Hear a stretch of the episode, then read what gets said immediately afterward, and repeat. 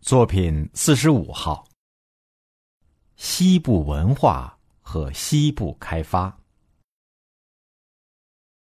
中国西部，我们通常是指黄河与秦岭相连一线以西，包括西北和西南的十二个省市自治区。这块广袤的土地面积为五百四十六万平方公里，占国土总面积的。百分之五十七，人口二点八亿，占全国总人口的百分之二十三。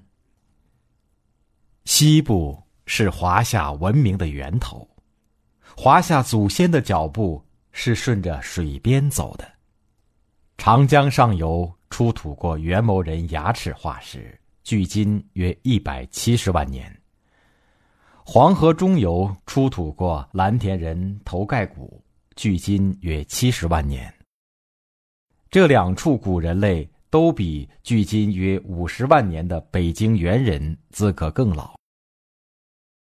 西部地区是华夏文明的重要发源地，秦皇汉武以后，东西方文化在这里交汇融合，从而有了丝绸之路的驼铃声声。佛院深寺的暮鼓晨钟。敦煌莫高窟是世界文化史上的一个奇迹，它在继承汉晋艺术传统的基础上，形成了自己兼收并蓄的恢宏气度，展现出精美绝伦的艺术形式和博大精深的文化内涵。秦始皇兵马俑、西夏王陵。楼兰古国、布达拉宫、三星堆、大足石刻等历史文化遗产，同样为世界所瞩目，成为中华文化重要的象征。西部地区又是少数民族及其文化的集萃地，几乎包括了我国所有的少数民族。在一些偏远的少数民族地区。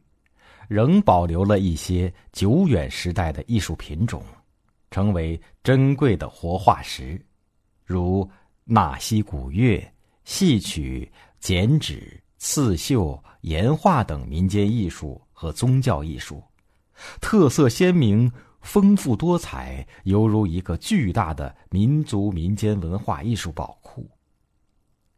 我们要充分重视和利用这些得天独厚的资源优势。